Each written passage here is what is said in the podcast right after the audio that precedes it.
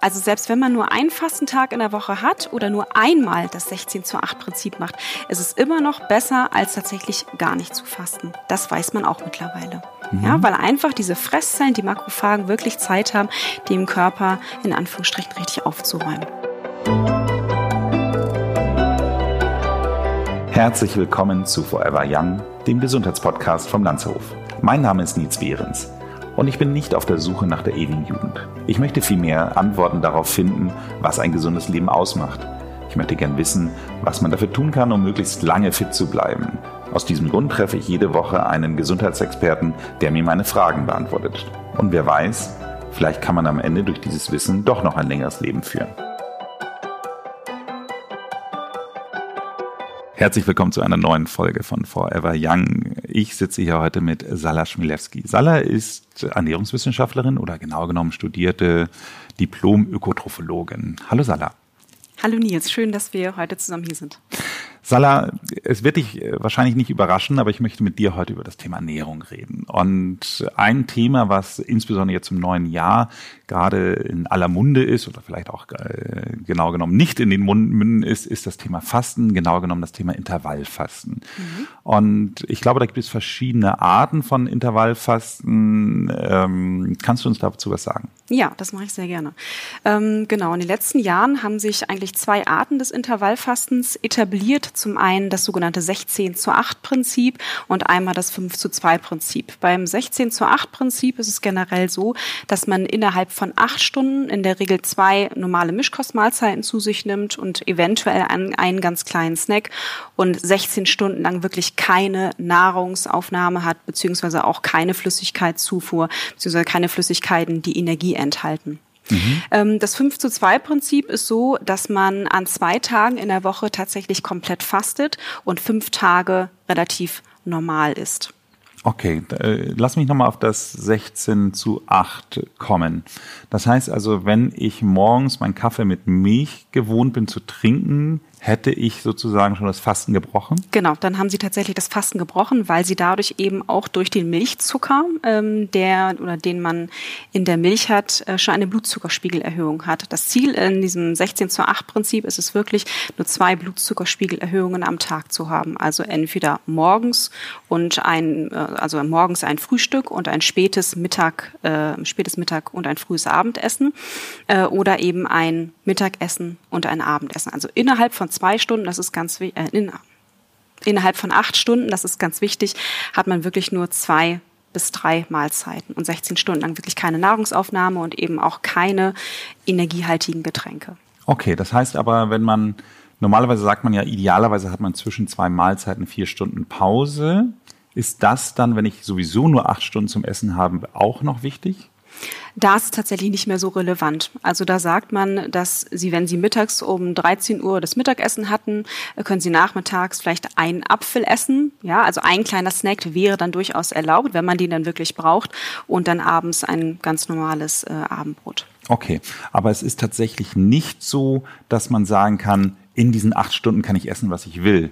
Absolut nicht. Es geht letztendlich immer noch um die Gesamtkalorienmenge am Tag. Ähm, selbst wenn man jetzt innerhalb von acht Stunden 3000 Kilokalorien aufnimmt, dann kann man immer noch davon zunehmen, beispielsweise. Und gesund ist es natürlich auch nicht. Also man sollte natürlich die Energiebilanz immer im Auge behalten. Das ist ganz wichtig, selbst wenn man nur zwei äh, Mahlzeiten am Tag hat. Mhm, das habe ich nämlich tatsächlich, also Freunde von mir haben das mal gemacht und die hatten mhm. dann immer nach den 16 Stunden so einen Kohldampf, mhm. dass sie dann richtig reingehauen haben. Aber sie meinten, nein, nein, in diesen acht Stunden kann ich essen, was ich will, ist Blödsinn. Mhm.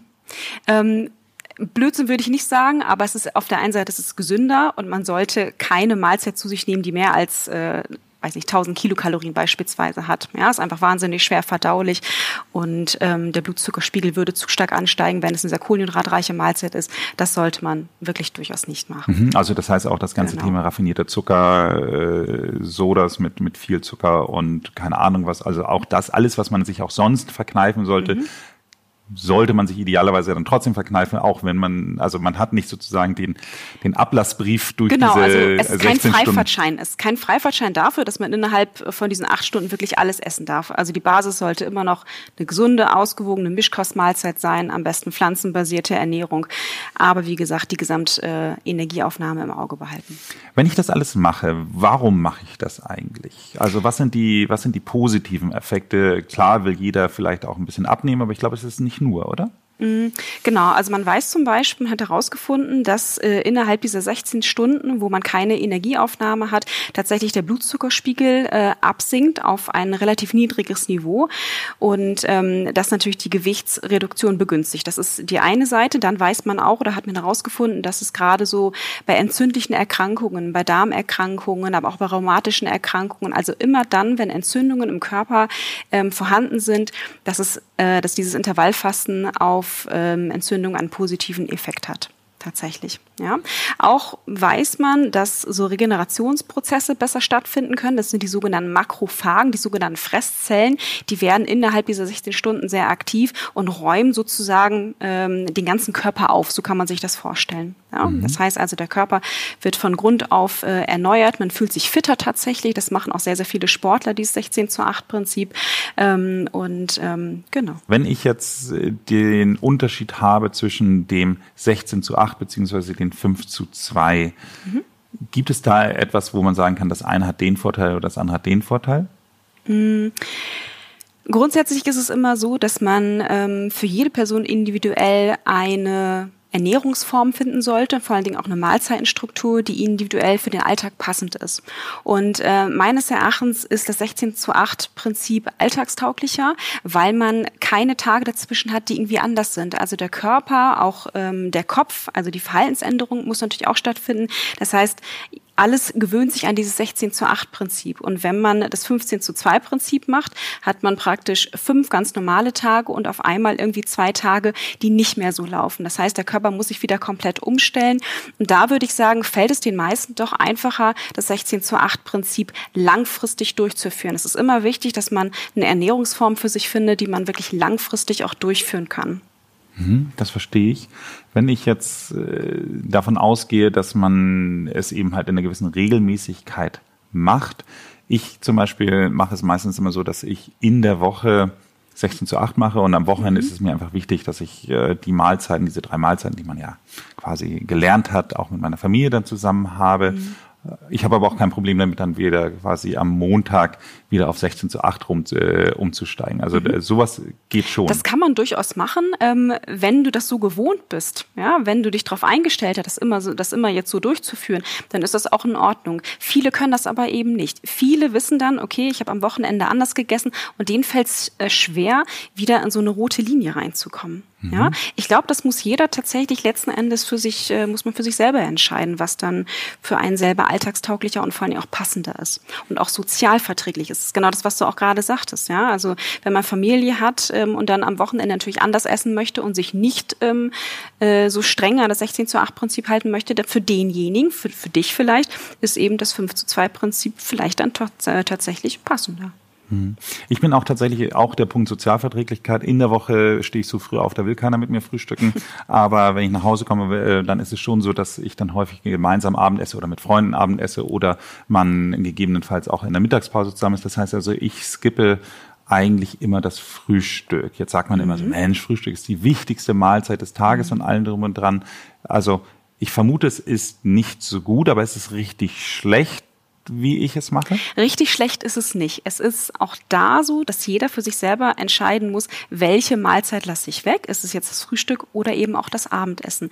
Man weiß, ähm, dass das Intervallfasten, wenn man das Abendessen weglässt und wirklich nur ein Frühstück und ein spätes Mittagessen hat, dass es sich positiv auf die Blutfettwerte auswirkt, zum Beispiel. Das heißt, Leute mit einem erhöhten äh, Blut, ähm, mit erhöhten Cholesterinwert zum Beispiel, da wirkt sich das sehr positiv aus.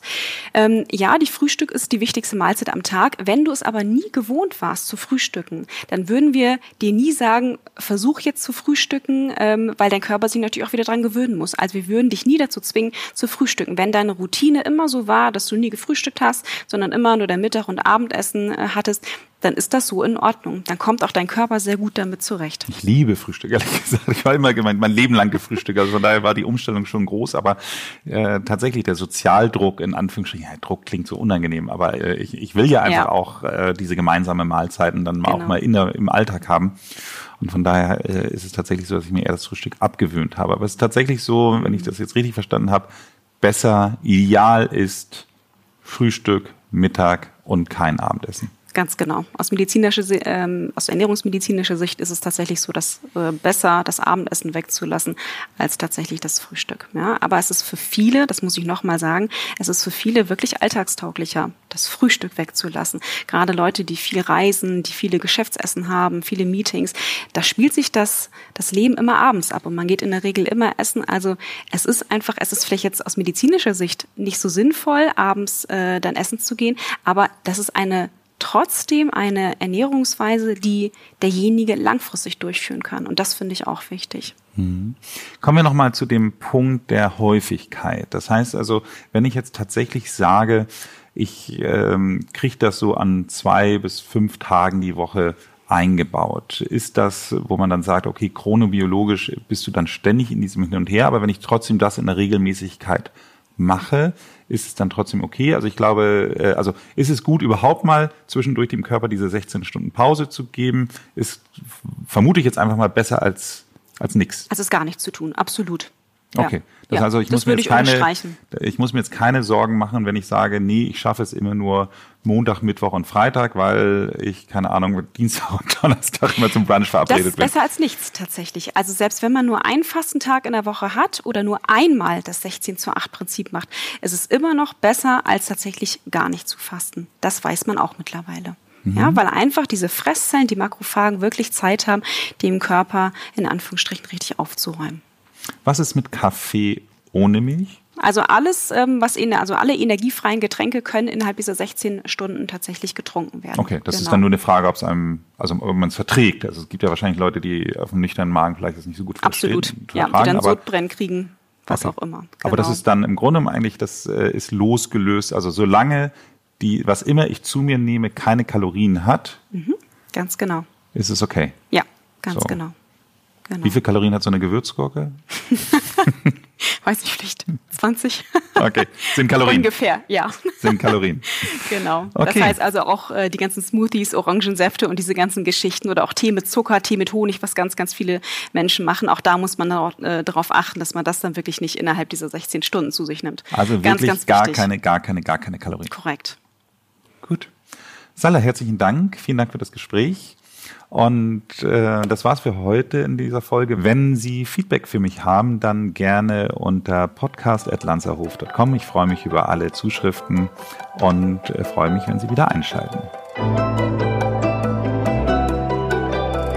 Salah, wie ist es denn bei dir persönlich? Machst du denn auch äh, Fasten ab und zu?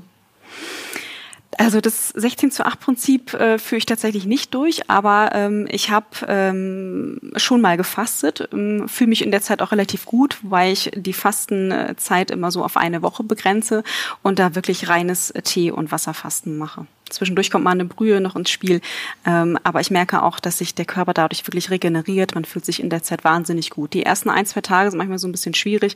Ähm, aber danach kommt so dieses, das, was die Runner, das Runners High nennen, äh, bekommt man tatsächlich beim Fasten und man wird wahnsinnig äh, energiegeladen und könnte Bäume ausreißen. Also ich kann das Fasten tatsächlich jedem empfehlen, der es noch nie ausprobiert hat. Ähm, ja. Cool.